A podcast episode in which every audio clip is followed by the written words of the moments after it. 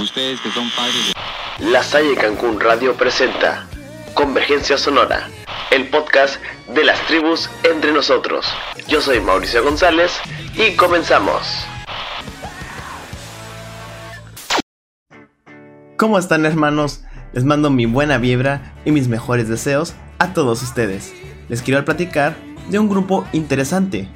Cada cierto tiempo, una nueva moda se apodera de nuestra sociedad.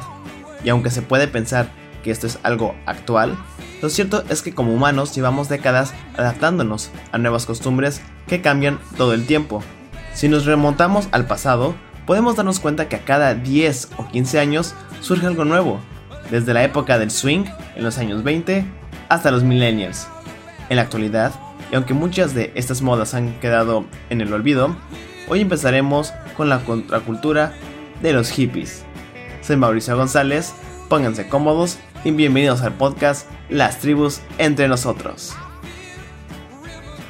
Los hippies eran personas que pertenecían a un movimiento contracultural que surgió a mediados de los años 60 en Estados Unidos. En aquel entonces, el gobierno americano tenía un código de conducta que casi todos sus habitantes seguían al pie de la letra. Sin embargo, al iniciar el movimiento hippie, las cosas tomaron un giro interesante, pues por primera vez en la historia de los Estados Unidos, un grupo de personas inspiró a millones de jóvenes a rebelarse. De esta forma, la comunidad hippie empezó a crecer hasta el punto de contar con millones de personas que compartían los mismos ideales, aunque el 90% de aquellos que solían formar parte de este movimiento eran jóvenes de 16 a 25 años. También había personas de mayor edad que formaban parte de este grupo.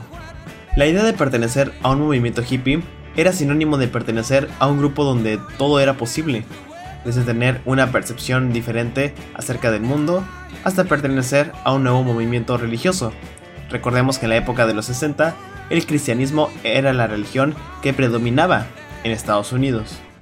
De hecho, el 83% de los habitantes de aquel país solía seguir esa religión. Sin embargo, cuando el movimiento hippie empezó a expandirse, cientos de miles de personas optaron por cambiar sus creencias y se unieron a religiones tales como el budismo y el hinduismo. Lo curioso es que desde aquel entonces, esas religiones han crecido al punto de contar con millones de creyentes, de hecho, se sabe desde los años 90, el budismo en los Estados Unidos ha crecido a más del 100%. El movimiento hippie representaba una clara oposición a todo aquello que el gobierno estadounidense consideraba socialmente aceptable. De cierta forma, un hippie era una persona que practicaba la anarquía de manera pacífica, pues aunque no seguía las normas de conducta que existían en aquel entonces, tampoco hacía uso de la violencia. Como muchos sabrán, uno de los lemas del movimiento era amor y paz. El concepto de esta idea era que todos los humanos debíamos amarnos los unos a los otros, pero Estados Unidos no permanecía estar de acuerdo con la más mínimo. De hecho, fue durante los 60 que el gobierno estadounidense formó parte de uno de los peores conflictos que ha habido en toda la historia, que es la guerra de Vietnam. A causa de esto, el movimiento hippie se hizo más fuerte y cientos de miles de personas empezaron a protestar en contra de la participación del país en una guerra que acabó con la vida de millones de personas. De esta manera, el movimiento hippie siempre se mantuvo firme ante su creencia de que el humano estaba hecho para amar y ser amado. Lo curioso es que en la época de los 60 la gente era mucho más reservada. En aquel entonces no era muy común hablar del amor como se hace hoy en día y cuando el movimiento hippie se hizo popular, las cosas tomaron un giro drástico. No solo se empezó a hablar más del amor, sino que también se desató un incremento de la actividad sexual de cientos de miles de jóvenes en el país. En otras palabras, todo el mundo estaba teniendo sexo. Esto por supuesto escandalizó a todos aquellos que veían a los hippies como un grupo de raros, pues el hecho de promover el sexo en ese entonces era el equivalente a promover un comportamiento inmoral. Si lo pensamos bien, el movimiento hippie cambió la forma en la que la sociedad actual ve el tema del sexo. Hoy en día el impacto de los hippies fue tan grande que miles de millones de personas en el mundo se enterara y se uniera a la revolución sexual, una práctica que desafiaba los códigos tradicionales de moral sexual. En todo el mundo en la actualidad se hace uso de cientos de símbolos, cuyos significados fueron establecidos hace muchos años. Uno de los más comunes en la sociedad actual es aquel de la mano con dos dedos extendidos. Pues bien, este símbolo fue creado por el movimiento hippie en los años 60 para representar la paz y el amor. Aunque es el más popular en la historia de este movimiento, no es el único símbolo que ha representado la historia de los hippies. De hecho es posible que en algún momento de sus vidas hayan visto el símbolo de paz hippie. Esta ilustración fue creada para protestar en contra de las bombas nucleares, aunque no se puede ver a simple vista. La unión de sus líneas es en realidad una referencia a las iniciales DN, desarme nuclear. Para poder explicarlo mejor, es necesario consultar el abecedario semafórico, abecedario empleado por los agentes del orden para gestionar el tráfico. A diferencia de nuestro abecedario, el abecedario semafórico reemplaza las letras por la figura de una persona haciendo diferentes señales. La letra N es representada por una silueta que extiende los brazos hacia abajo de manera diagonal. Para la letra D se utiliza la silueta donde se extiende un brazo para arriba y el otro completamente hacia abajo, y quedando una silueta recta. Ahora, si juntamos las dos figuras, podremos ver que forman el símbolo de paz hippie. Curioso, ¿no?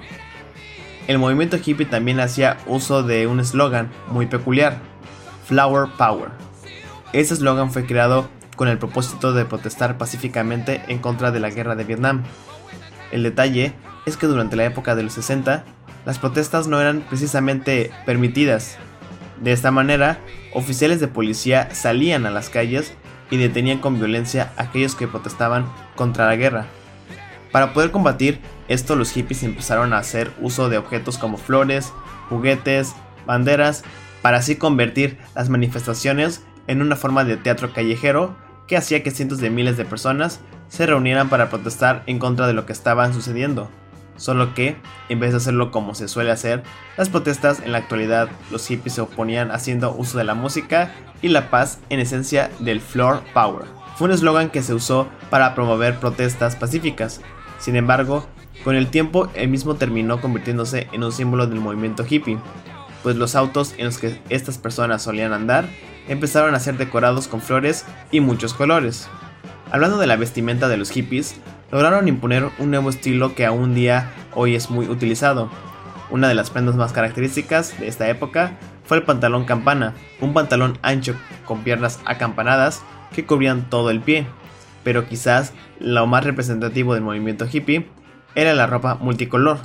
Y aunque en este entonces no había una empresa dedicada a la fabricación de estas prendas, los hippies se las ingeniaban para teñir la ropa que ya tenían. Para lograr su cometido, el movimiento contracultural hacía uso de una técnica conocida como batik, la cual consta en sumergir una prenda de ropa dentro de una tina con una o varias pinturas que finalmente formen un diseño. En el contexto musical, los hippies solían escuchar a grupos como The Rolling Stones, Bob Dylan, The Beatles, entre otros. En aquel entonces la música era uno de los aspectos más importantes en el movimiento hippie, pues esta servía para unir a los cientos de miles de personas que compartían un mismo ideal. De hecho, el impacto de la música en la época de los 60 fue tan grande que en el año de 1969 se creó el Festival Woodstock. Aunque el movimiento hippie ya era conocido por sus reuniones y concentraciones públicas, nunca se había logrado que hubiera tantas personas reunidas en un solo lugar.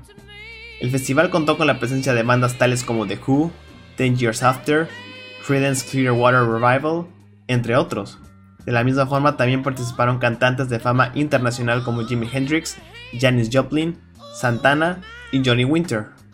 El evento cultural logró reunir a medio millón de personas que durante un total de tres días se disfrutó de una buena música, comida y lo más importante, la compañía de personas que solo buscaban la paz. De esta manera, el Festival Woodstock pasó a la historia como uno de los mejores eventos y más grandes e importantes del mundo entero.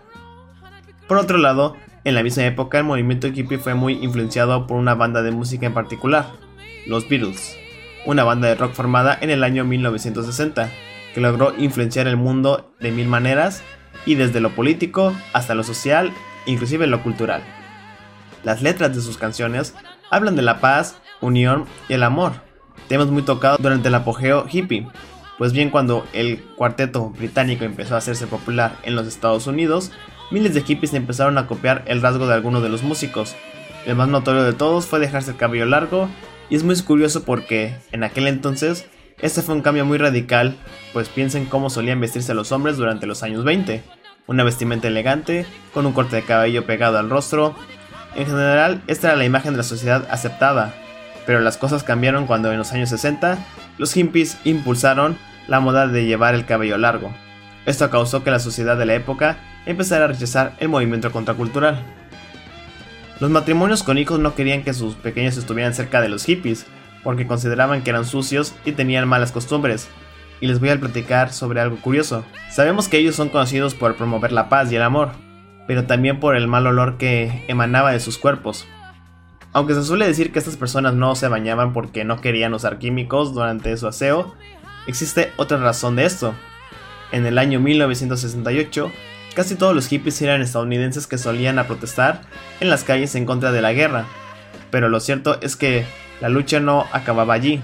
De hecho, el movimiento hippie estaba en contra del sistema impuesto por el gobierno de los Estados Unidos, y sin importar lo que pensara la sociedad de aquel entonces, estos jóvenes salían a la calle y protestaban en contra de todo lo que se consideraba tradicional, desde tener un auto hasta usar desodorante para evitar el mal olor.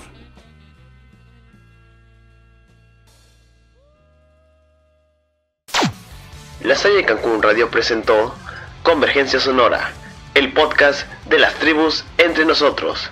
Regresaremos con más. Escúchanos siempre.